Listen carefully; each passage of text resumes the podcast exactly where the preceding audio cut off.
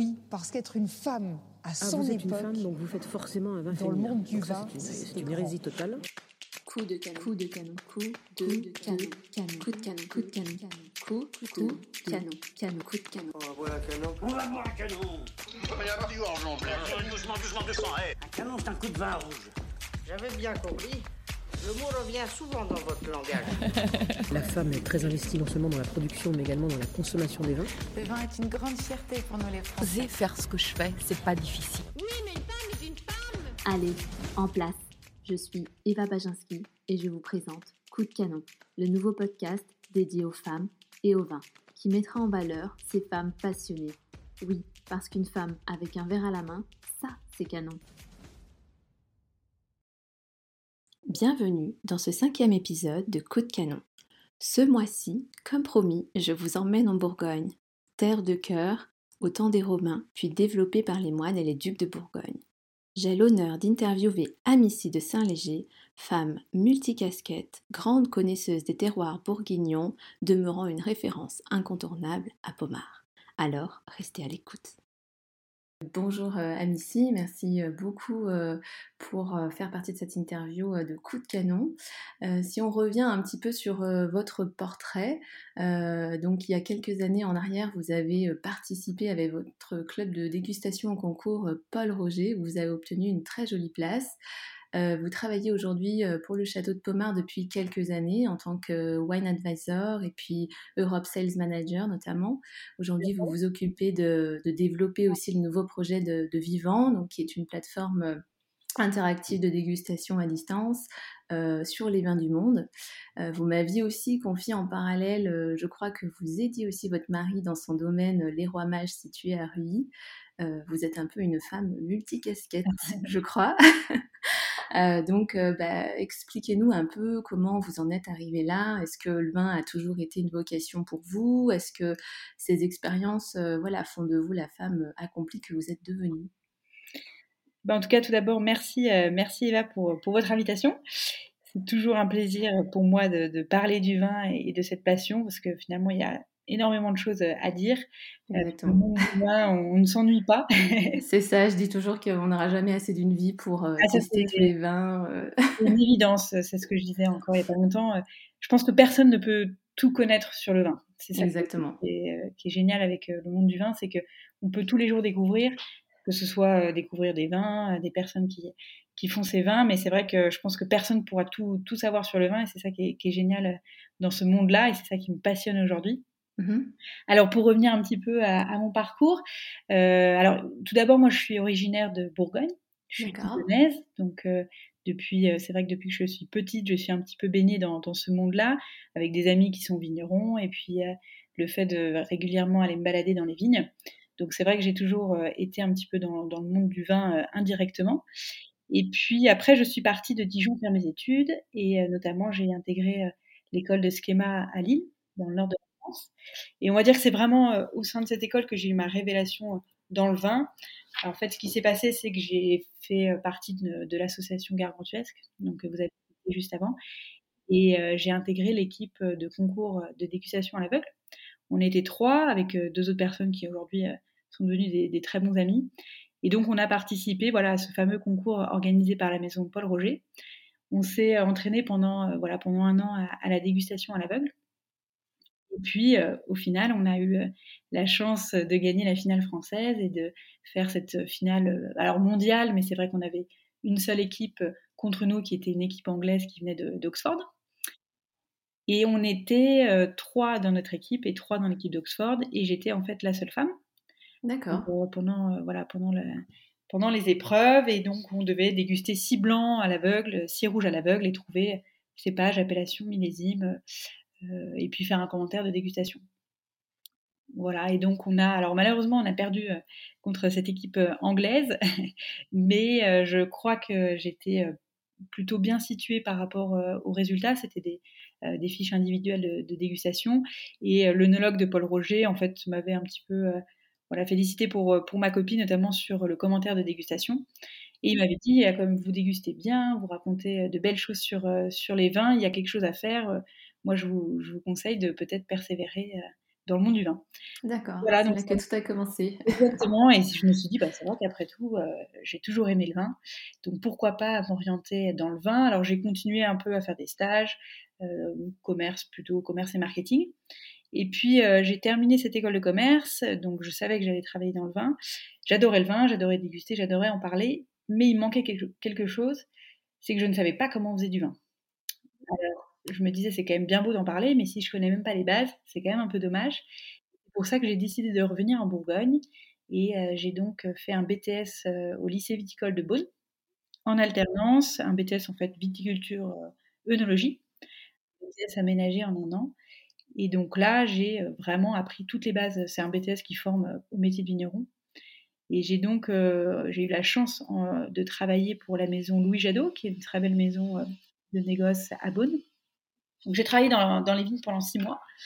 Alors ça, c'était une première bonne expérience parce que bon, j'étais euh, la seule femme dans l'équipe, mais euh, très très bien accueillie par euh, les personnes avec qui je travaillais. Et puis après, j'ai travaillé en cuverie. J'ai vinifié. C'était en plus le millésime 2015, qui est un très beau millésime en Bourgogne. Oui, bien sûr. Mm. Donc c'était très chouette. Et, euh, et voilà, donc une super formation. J'ai voulu continuer un peu en production, donc je suis repartie à l'étranger faire les, les vendanges 2016 en Australie. Euh, donc ça c'était voilà janvier 2016 et en fait je suis revenue après ces vendanges là parce que j'ai rencontré justement euh, Félix euh, pendant ma formation qui est vigneron donc en Bourgogne en côte chalonnaise et qui aujourd'hui est mon mari. Donc j'ai décidé de revenir en Bourgogne à, la suite des vendanges en Australie. Et puis très vite j'ai enchaîné sur le château de Pomard. Ça va bientôt faire cinq ans que je suis commerciale au château de Pomard et depuis quelques mois, en effet, on a une nouvelle plateforme numérique sur le vin qui s'appelle Vivant et qui est euh, vraiment une plateforme interactive de dégustation sur les vins de France et même d'autres régions en Europe, avec vraiment cette notion de bio ou de biodynamie euh, pour, euh, pour les vins. Donc voilà la, petite histoire. Et aujourd'hui, donc on habite à Beaune avec mon mari et on adore, on adore tous les deux ce qu'on fait et on adore être en Bourgogne et partager des bonnes bouteilles avec, avec Ayant pas mal d'amis en Bourgogne, euh, j'avoue que c'est une région pour laquelle je suis euh, tombée amoureuse aussi. Donc, euh, je comprends tout à fait. En tout cas, très très joli parcours. Euh, euh, et d'ailleurs, euh, si on revient un peu, euh, voilà, quelques années en, en arrière, c'est vrai que j'avais lu euh, lors d'une interview que vous aviez faite que vous aviez dit que le vin n'est pas qu'une affaire d'homme. Est-ce que aujourd'hui, c'est c'est toujours le cas? Est-ce que est-ce qu'aujourd'hui la place de la femme, est-ce que vous avez une, une opinion là-dessus de, de- de cette femme moderne un peu aujourd'hui que vous êtes devenue? Alors oui, c'est vrai que hum, alors je trouve que la société quand même a, beaucoup évolué. Euh, moi personnellement, j'ai jamais eu trop ce, sentiment euh, d'inégalité euh, homme-femme. Enfin, c'est pas quelque chose qui qui m'impacte, on va dire aujourd'hui. Mais ce qui ce qui est sûr, c'est qu'il y a de plus en plus de femmes dans le vin. Et d'ailleurs, j'ai le sentiment qu'il y a un très bon accueil des femmes dans le vin par rapport, euh, voilà, par rapport à ça. On entend de plus en plus parler de, de vigneronnes, euh, d'œnologues, de sommelières. euh, même d'ailleurs sur, sur les réseaux sociaux, je vois qu'il y a de plus en plus d'influenceurs femmes dans le vin.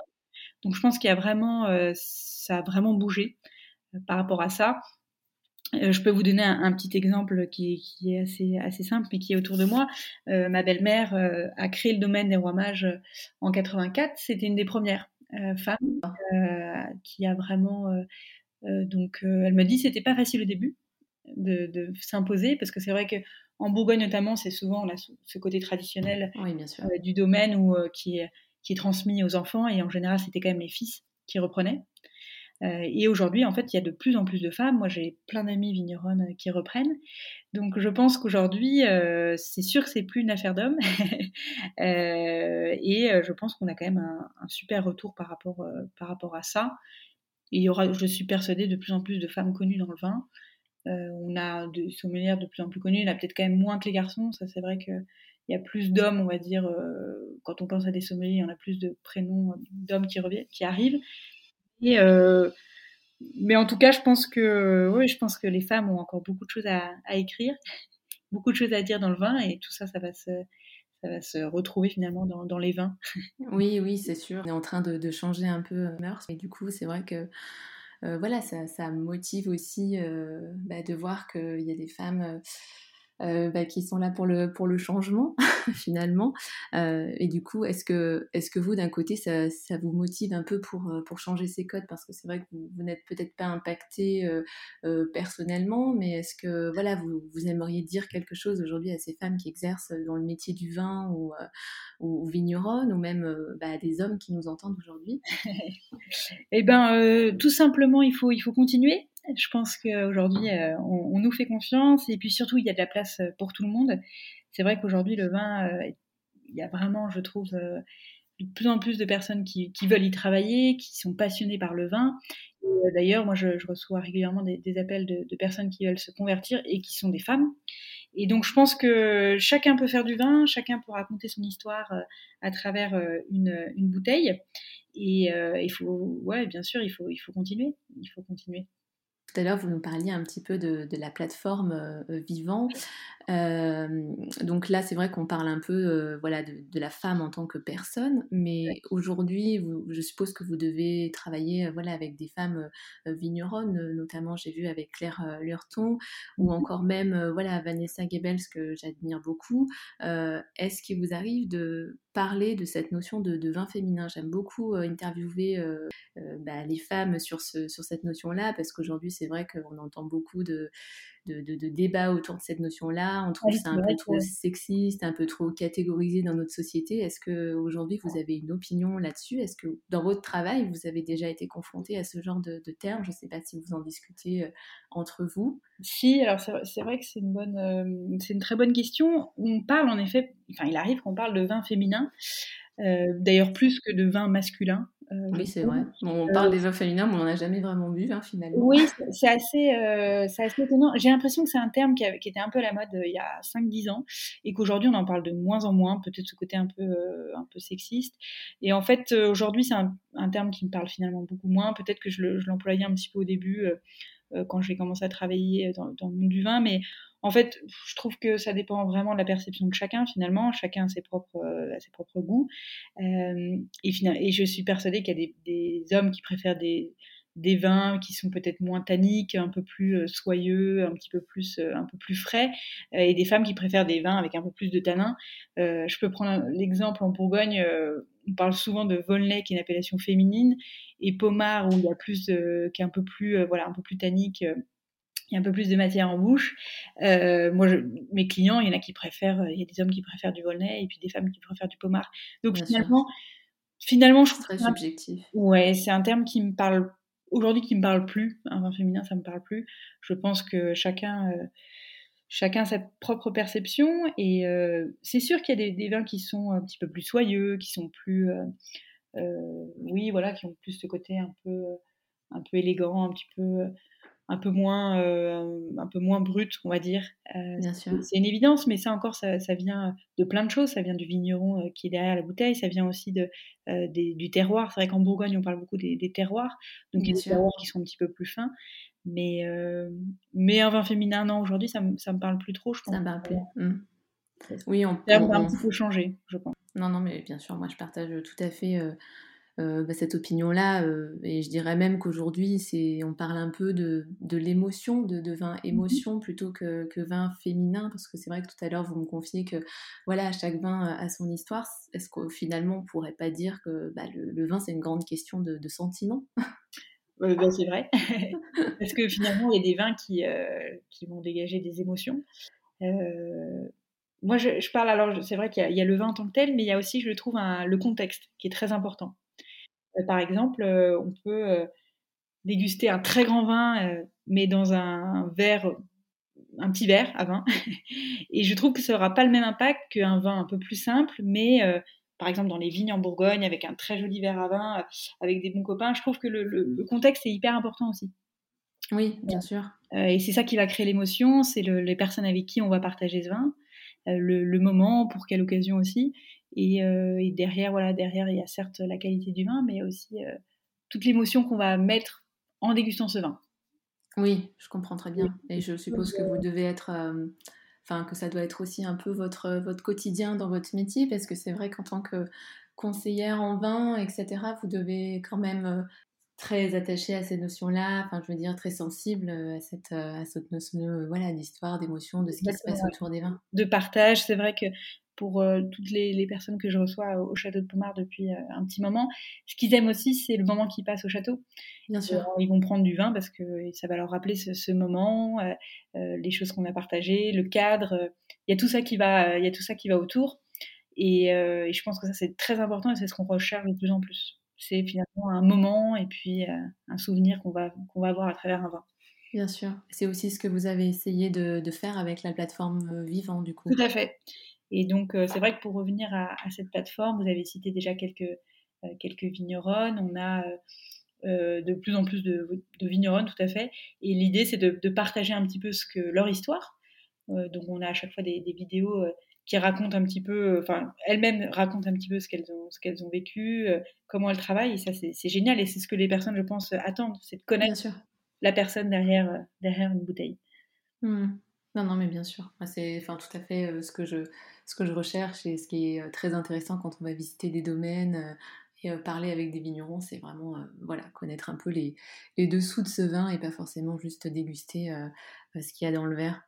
Exactement. Si vous le voulez bien, maintenant on va passer donc à la dernière partie que j'ai intitulée la Madeleine de Proust. Euh, voilà, c'est des petites euh, questions euh, pour que nos internautes en fait vous connaissent un peu plus. Est-ce que aujourd'hui vous auriez des femmes ou une femme qui vous inspire et, pourquoi?